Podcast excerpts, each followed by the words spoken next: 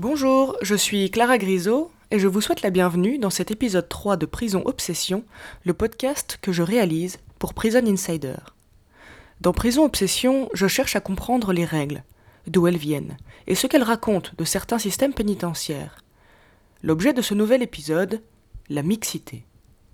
Partout dans le monde, des femmes sont incarcérées dans une bien moindre proportion que les hommes. En Europe, elle compte pour 5% de la population carcérale. Comment organiser un système équitable avec de telles disproportions? Que faire? Séparer? Rassembler? La prison a choisi. Elle est, encore aujourd'hui, l'une des rares institutions qui procède encore à la séparation des sexes. L'évidence en prison, c'est le contraire de notre société. C'est-à-dire, l'évidence en prison, c'est la non-mixité. L'évidence en prison, c'est la séparation. Pourquoi ce choix? En a-t-il toujours été ainsi? Cette séparation est-elle remise en question?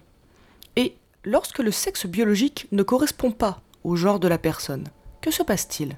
Je vous souhaite la bienvenue dans ce nouvel épisode de Prison Obsession, femmes et hommes en prison, surveiller et unir. La prison, c'est une marmite bouillante. Hein.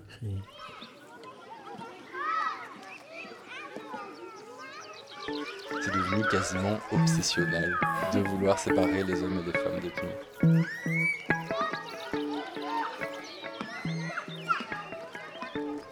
C'est une folie, hein c'est chaud, hein, prison. L'évidence en prison, c'est la non-mixité.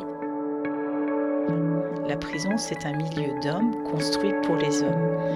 Et hum, il y a une impossibilité, je dirais, à concevoir cette mixité.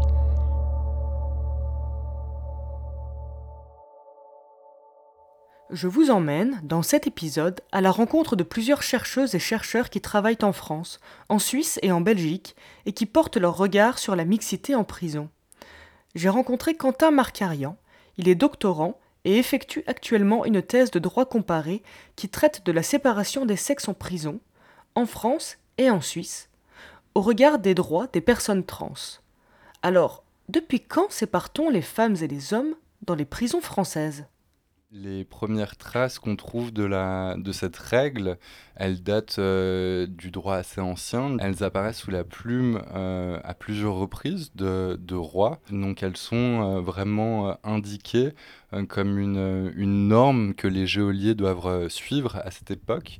et elles apparaissent aussi dans la coutume, du coup dans les usages et habitudes locales qui ont pu être écrits après et elle démarre un petit peu à cette période, mais il faut savoir que dans le, à l'époque médiévale, en tout cas les prisons françaises, sont pas forcément des, des, prisons comme on les, on les voit aujourd'hui, c'est-à-dire des lieux euh, où on peut placer une personne après condamnation, mais c'est davantage envisagé à l'époque médiévale comme des lieux de séquestre euh, temporaire d'un individu euh, en, dans l'attente de son procès. Et ça peut avoir plus marginalement des fonctions pénales.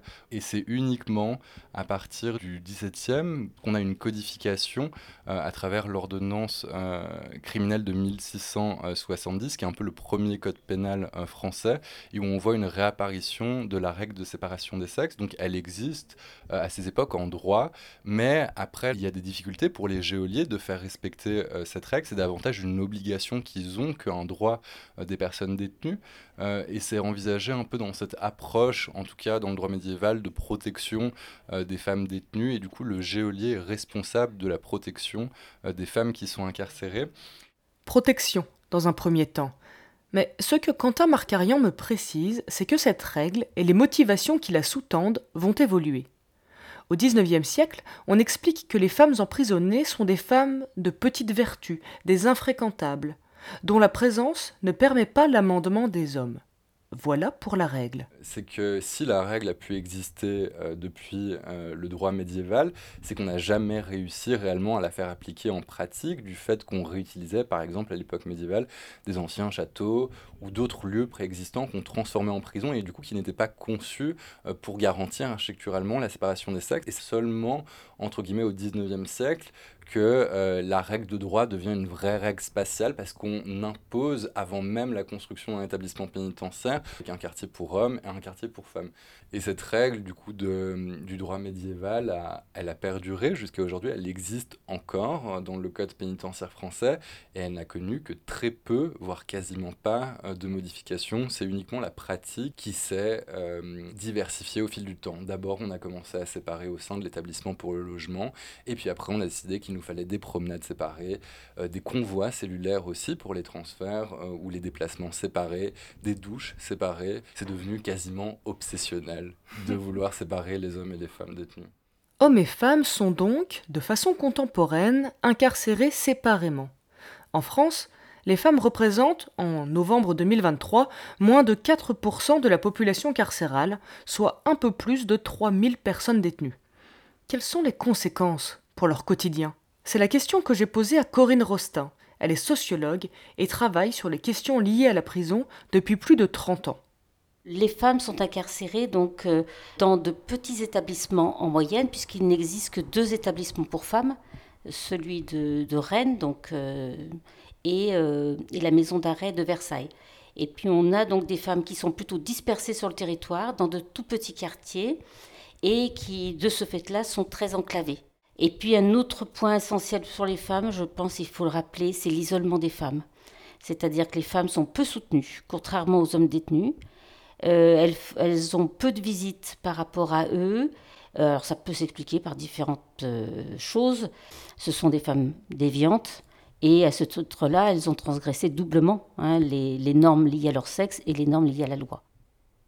De l'autre côté de la frontière, en Belgique, les femmes sont au nombre de 500 pour 11 000 personnes détenues. Sur la trentaine d'établissements pénitentiaires, seuls quelques-uns comptent des quartiers femmes, souvent petits, comme en France d'ailleurs. Cette situation de minorité trouverait-elle une forme de résolution dans une mixité de circonstances? Alors le statut minoritaire combiné à l'incarcération séparée euh, fait qu'elles sont souvent en petits groupes dans des petits quartiers et donc euh, avec un petit groupe de personnel et donc il y a fortement un sentiment ben, un peu d'entre-soi, on est toujours avec les mêmes personnes, toujours avec le même personnel. Ça peut parfois générer pas mal euh, de tensions, les sentiments d'être l'un sur l'autre. Olivia Nederland, professeure de droit pénal, bénévole au sein des commissions de surveillance, autrice d'une recherche postdoctorale sur les femmes incarcérées et la mixité. Alors nous, ce qu'on a constaté, c'est que euh, souvent la mixité, elle est contrainte. Donc par exemple, le travail pénitentiaire en mixité n'existe que dans les prisons où il n'y a pas d'atelier de travail au sein des quartiers femmes. Euh, si un atelier de travail au sein des quartiers femmes, elles travaillent entre elles. Si on n'a pas, eh bien, ben, pour voilà, respecter un minimum d'égalité, on leur laisse la possibilité de travailler avec les hommes. Alors, soit il y a de la mixité, justement, bah, soit il y a un accès plus compliqué euh, au travail. Pour les activités, c'est la même chose. Soit euh, ben, il n'y en a pas beaucoup, parce qu'elles ne sont pas beaucoup, soit, eh bien, alors il y a de la mixité pour qu'elles puissent avoir accès aux activités. Alors, ces quartiers, souvent, sont excentrés. Et donc, il y a un accès plus compliqué aux infrastructures sportives, médicales ou autres. Euh, parce que c'est aussi plus éloigné, donc il faut du personnel pour les accompagner. Euh, dans un contexte de manque de personnel, évidemment, ça complique les choses. Et puis on y reviendra peut-être, mais la non-mixité et donc euh, la volonté de l'administration pénitentiaire de respecter cette non-mixité fait que les femmes ne sortent pas de leur quartier sans être vraiment très accompagnées, très surveillées pour éviter justement toute interaction avec les hommes. Retour en France, où les lignes ont peut-être bougé avec la loi pénitentiaire de 2009, dans laquelle figure la mixité. Elle y est encouragée, souhaitée, recommandée? Que faut-il dire? La loi de 2009, donc c'est l'article 28 de la loi de 2009, euh, moi je dirais autorise les activités euh, euh, en mixité. Seulement, donc c'est quand même à titre dérogatoire et sous réserve de maintien de l'ordre et de la sécurité. Donc ça fait beaucoup de conditions. De plus, on s'aperçoit qu'on n'obtient aucune donnée chiffrée sur les activités réellement mixitées, s'entendant comme des activités donc en coprésence. Et là encore, en coprésence, il euh, faut encore même s'expliquer parce qu'on s'est aperçu par exemple qu'on pouvait travailler dans le même atelier, mais quand même être à l'autre bout de l'atelier. Et de ce fait-là, on ne se voit pas toujours parce qu'on a mis un paravent. Et en fait, jamais on les voit travailler ensemble concrètement. Les femmes sont dans un coin de l'atelier, souvent même parfois derrière une grille ou dans un espace réservé. elles arrivent avant les hommes et elles repartent après les hommes, donc elles n'ont même pas l'occasion de les croiser. Et souvent, les hommes détenus n'ont pas le droit d'aller leur porter du matériel, ou je veux dire, c'est vraiment, ça passe souvent par des personnels ou des contremaîtres. Voilà, euh, on parle de mixité, mais qu'est-ce que ça veut dire dans ce cas-là, mixité? Quelques activités, notamment des formations et de l'enseignement, se déroulent pour leur part dans des conditions plus proches de l'idée que l'on pourrait se faire de la mixité. Les hommes et les femmes peuvent échanger, dialoguer, se côtoyer, souvent sans surveillance. Ces expériences de mixité s'inscrivent dans un mouvement de normalisation des conditions de détention qui tend à rapprocher les conditions de vie en prison de celles de l'extérieur. Ça permet de rencontrer davantage de personnes, surtout pour les femmes qui sont toujours en petit comité hein, dans leur quartier. Ça permet de varier les sujets de conversation. Il y a aussi cette idée que ça va atténuer les stéréotypes de genre, dans le sens où les, où les femmes avaient tendance à dire entre femmes, on est fort dans le ragot, etc. Quand les hommes sont là, ça change la dynamique. Et de même, les hommes vont dire, ben, quand les femmes sont là, ben, on, se fait plus attention à, nous, on parle d'autres sujets. Donc les deux disaient euh, que ça pouvait euh, avoir des effets euh, positifs le Comité européen pour la prévention de la torture dit que les, les hommes et les femmes pourraient très bien loger, par exemple, dans la même euh, cellule, euh, à certaines conditions, à savoir euh, si les deux personnes y, consentent et si ça ne pose pas de problème pour l'administration pénitentiaire. Donc ça pourrait être envisageable complètement d'avoir un homme et une femme qui dormiraient dans la même cellule. Quentin Marcarian. Pour une petite comparaison, peut-être en Suisse, nous on n'a plus cette règle de séparation des sexes qui a été supprimée euh, de notre code pénal et qui euh, n'est plus obligatoire depuis 2007. Euh, Mais ce qu'on voit, c'est que même si elle n'existe plus en droit, c'est quand même une règle, une référence en, en pratique. Et on va avoir certaines administrations pénitentiaires qui vont, par exemple, prôner qu'elles font de la mixité. On a par exemple un établissement pour mesures thérapeutiques à, Genève qui s'appelle euh, l'établissement de Curabilis et qui est souvent annoncé ou vendu comme un établissement mixte. Mais en réalité, euh, c'est un établissement où il y a plus de 70 personnes seulement 5 places pour femmes qui sont euh, à un étage euh, qui est fermé, auquel les hommes ne peuvent pas accéder et duquel elles ne peuvent pas sortir. Et la seule euh, possibilité de mixité qu'il existe, c'est des activités thérapeutiques conjointes, mais sous la surveillance du personnel et avec le consentement préalable des personnes détenues. Donc ce qu'on voit, c'est aussi que cette mixité, même quand elle est utilisée dans les discours, elle est en réalité très limitée. Des lois changent et des recommandations internationales plaident pour une extension de la mixité.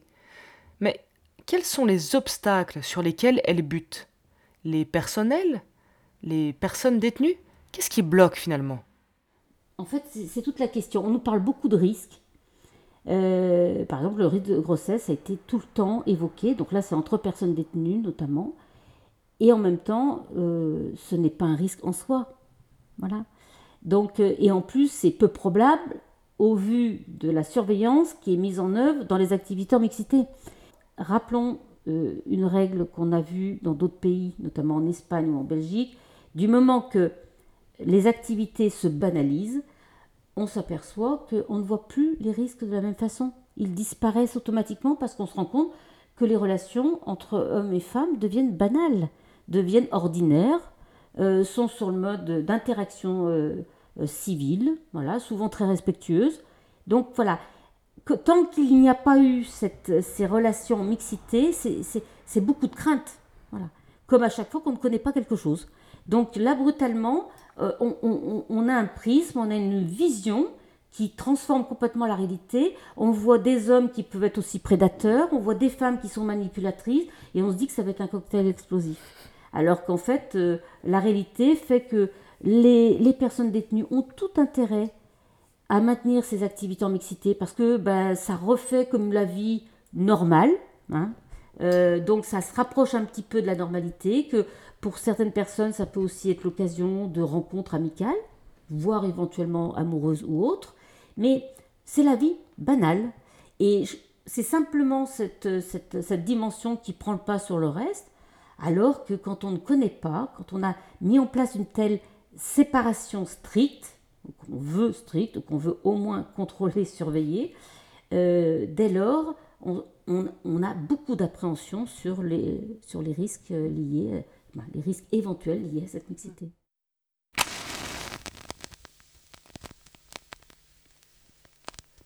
Mais de quel risque parle-t-on? Qu'est-ce qui se joue derrière ces craintes? Je ne peux m'empêcher de penser que une des raisons évoquées à demi-mot et qui est dans toutes les têtes finalement, c'est celle de la sexualité. Un sujet que connaît bien Marie Awanto Chaspoul. Elle est médecin, sexologue et elle a travaillé durant trois ans à la direction de l'administration pénitentiaire en France pour faire le lien entre les domaines de la justice et de la santé. Je l'ai rencontrée et je lui ai demandé ce que pensait l'administration pénitentiaire de toute cette histoire de mixité. Alors, euh, je pense qu'elle ne se pose pas la question de la mixité. Elle se la pose, j'allais dire, euh, contrainte et forcée, puisqu'en fait, maintenant, elle a fini par admettre la possibilité d'une mixité dans les activités. Mais il n'y a pas, voyez-vous, de mixité, par exemple, dans les mouvements. C'est-à-dire, on va avoir des femmes et des hommes qui vont être euh, dans le même atelier, par exemple, pour, pour travailler. Mais quand on va déplacer les femmes et les hommes, on ne les déplacera pas en même temps. Et la mixité dans le soin, moi, c'est ma préoccupation, euh, c'est loin d'être admis. Il y a très peu d'endroits où elle existe.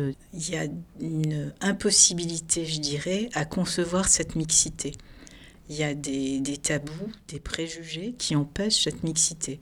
La mixité, c'est presque signe de sexualité pour beaucoup de personnes en détention, alors que ce n'est pas la réalité. Le, vrai monde, il est mixte. Par exemple, les, équipes euh, sanitaires sont mixtes. Il y a des médecins hommes, des médecins femmes, des, infirmiers, des infirmières. Euh, c'est la vraie vie. Donc c'est quelque chose de très important la mixité. Le, vrai monde, il est mixte. Les gens qui arrivent en détention ne sont pas là pour y rester tout le temps. La majeure partie des personnes en détention sont en maison d'arrêt. C'est d'ailleurs pour ça qu'elles sont surpeuplées. Et ils vont y rester peu de temps et en sortir.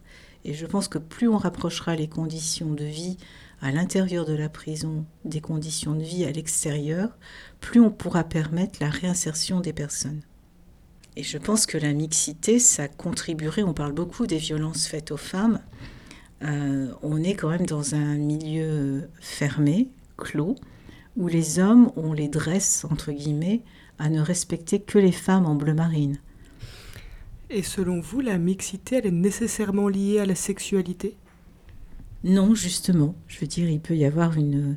Mais, mais je pense que c'est déjà le, le, côté de la sexualité qui est conçu en détention comme une sexualité forcément hétéronormée. Euh, je veux dire, euh, quand on distribue par exemple des préservatifs en détention, euh, moi je me suis entendu dire, mes docteurs, en arrivant en détention, ils vont penser qu'on va les violer. Parce qu'en fait, il n'y a pas d'imaginaire assez grand pour penser que la sexualité en prison, elle peut être consentie.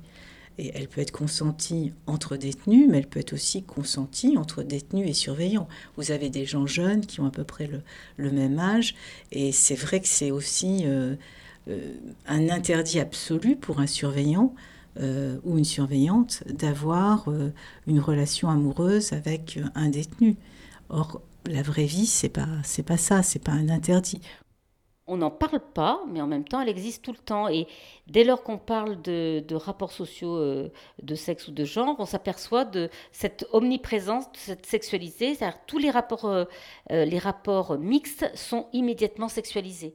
D'emblée, on pense immédiatement sous le prisme de l'hétéronormativité. Et donc, du moment qu'on va mettre des hommes et des femmes ensemble, dès lors, il, risque d'y avoir donc, des rapports sexuels automatiquement. Alors que beaucoup de personnes détenues euh, nous disaient que c'était absolument pas euh, ni une envie ni un objectif. Lorsqu'on rapproche les conditions de vie en prison de celles de l'extérieur, immanquablement, eh bien, ça ressemble à dehors. Eh oui. Et avec ces rapports entre femmes et hommes parfois tendus, des agressions, du harcèlement, ce sont autant de réticences qui ont pu euh, être évoquées au cours des entretiens. Du côté des femmes, il y avait effectivement. Euh, elle disait que déjà dans le cadre euh, de mixité qui existe, mais elle devait, euh, voilà, comme à l'extérieur, disait-elle d'ailleurs souvent, mais elle devait supporter des remarques sexistes, des sollicitations à ce point insistantes qu'on était à la, à la, limite du harcèlement.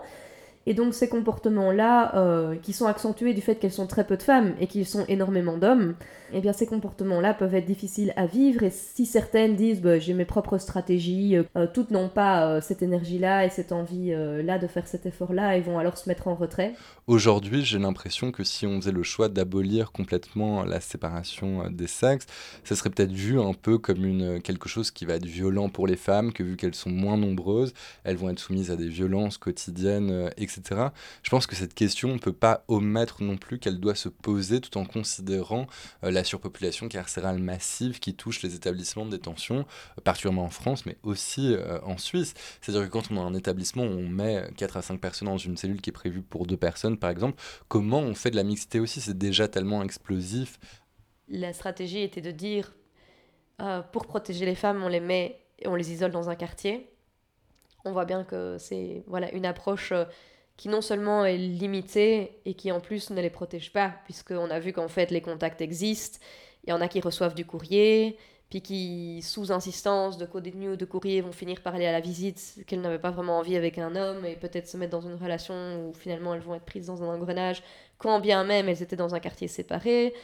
Euh, on sait qu'il y a parfois des violences euh, de genre qui ont pu euh, se passer euh, par des membres du personnel, c'est des choses qui sont arrivées. hommes. Donc, c'est pas parce qu'on on, met les femmes dans un quartier femmes qu'elles sont protégées des violences de genre. Donc, comme ça ne suffit pas, on peut pas se, se, se réfugier sur cet argument-là pour la non-mixité. Il y a quelque chose à penser plus globalement pour prévenir les violences de genre en prison.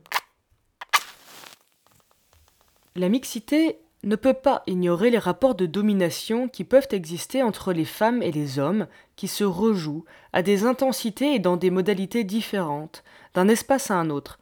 Néanmoins, penser la prison mixte, c'est aussi peut-être préparer un retour à la vie en société, sans y gommer les violences réelles qui peuvent parfois s'y exercer. Alors, la mixité est-elle amenée à gagner du terrain?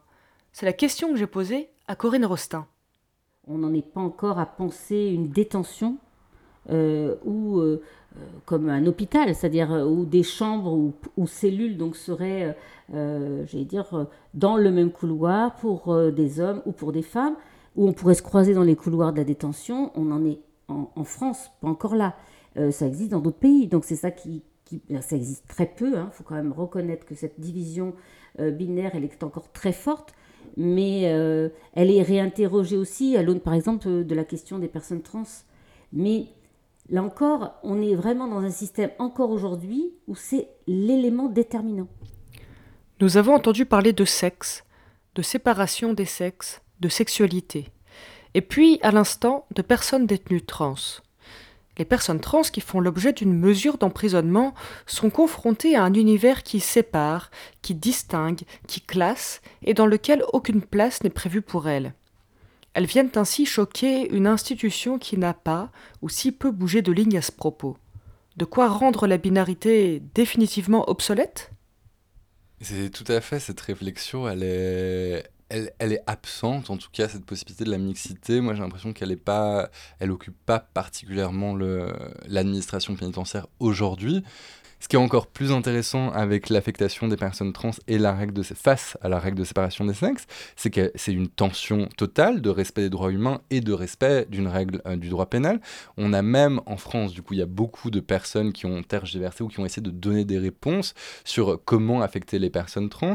Et la question de la séparation des sexes, elle ressurgit aujourd'hui à travers euh, ce prisme. Ça a été une sorte de, c'était une obsession, mais dont on n'a jamais parlé. Il faut séparer hommes et femmes, voilà, c'est une évidence. Point. Mais ça n'a jamais été débattu, remis en question récemment en tout cas, et à travers la question de l'affectation, c'est remis en question. On a par exemple euh, dans un document euh, le ministre de la Justice, Éric Dupont-Moretti, qui a dit euh, qu'il était possible pour les directeurs d'établissements pénitentiaires de violer la, règle de séparation des sexes si c'était pour respecter les droits humains des personnes trans, leur autodétermination.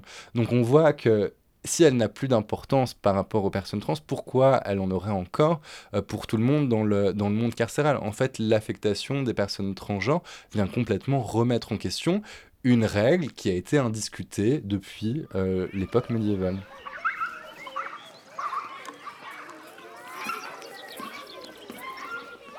Je ne sais pas si l'avenir de la prison se trouve dans la mixité. Pour certaines personnes, Elles espèrent surtout que l'avenir se trouve loin des prisons. Mais la mixité en prison, c'est possible. Elle est une réalité euh, en Espagne, au Danemark, dans certains établissements, comme des poches d'une étrange banalité qui nous dit que la prison monosexuée finalement a peut-être assez vécu. Alors, le mot de la fin pour Corinne Rostin. En Espagne, par exemple, on a pu voir comment la, mixité des activités qui s'est mise en place il y a plus de 20 ans euh, devenait euh, une banalité pour euh, les personnels et pour les personnes détenues. Autant en France, on sent qu'il y a cette réticence quand même de beaucoup, ben, de beaucoup, de certains personnels, il ne faut pas non plus généraliser, de certains personnels, il y a une réticence de certains personnels, et alors que là-bas, c'est la règle, c'est devenu la règle. Les prisons espagnoles sont occupées en moyenne à 76%, bien moins que celles de France, occupées à 120%, ou celles de Belgique, à 116%. C'est peut-être un élément qui permet d'esquisser une raison pour laquelle certains pays avancent en direction de la mixité tandis que d'autres sont à la peine. Un élément parmi d'autres, certainement. Mais au-delà de la mixité, c'est bien la normalisation qui semble inatteignable, lorsque plusieurs personnes sont enfermées dans une place. Il y a de quoi décourager les meilleures volontés lorsque tout manque, l'accès aux soins, des conditions décentes d'hygiène, des activités, du travail, des personnels. Il n'empêche, la mixité en prison n'a pas vraiment le vent en poupe. Et s'il y a bien un autre sujet sur lequel les évolutions sont timides, c'est sur la présence d'Internet et du téléphone en prison. C'est tout l'objet du quatrième et dernier épisode de Prison Obsession. Nous irons comprendre d'où vient ce bug dans la matrice. Rendez-vous en 2024.